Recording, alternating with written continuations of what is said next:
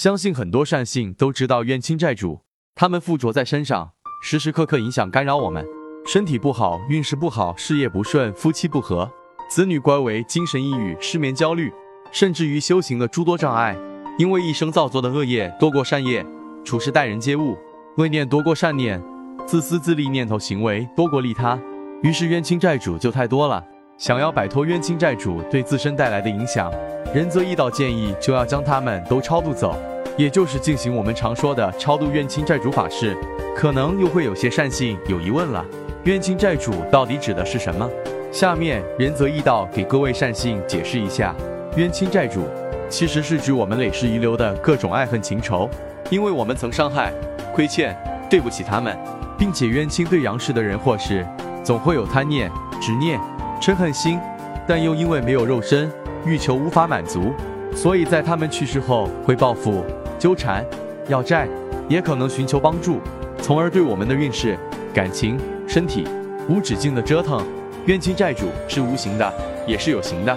无形的冤亲债主不会离开你的身体，而有形的冤亲债主会无时无刻的出现在您的身边。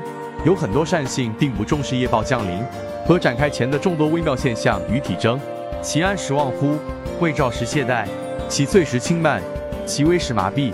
这些不良现象就是世人的通病，包括许多修行者也同样如此。都是不能高度重视冤亲债主所债前的细微征兆，错失于最佳时机的把握，被动的深陷于内乱全面发作之时，疲于应付冤亲债主讨债索命。如果遇到自己福德已经严重不足之时，才得以想到超度的办法。所以仁则义道建议，冤亲债主早超度早安心，自己的运势也不会受到影响。如果我们周围有冤亲债主，那么这个时候会潜移默化的影响命主的情绪。魂魄和心智都会受到影响，让生活恢复平静，就是为何要超度冤亲债主的原因。那么我们怎么做才能超度冤亲债主？想要超度冤亲债主，那么必须在正规道观中，请高公道长来进行。详情请咨询仁泽义道。了解前因后果之后，才能有效的送走冤亲债主，让我们的生活恢复过来。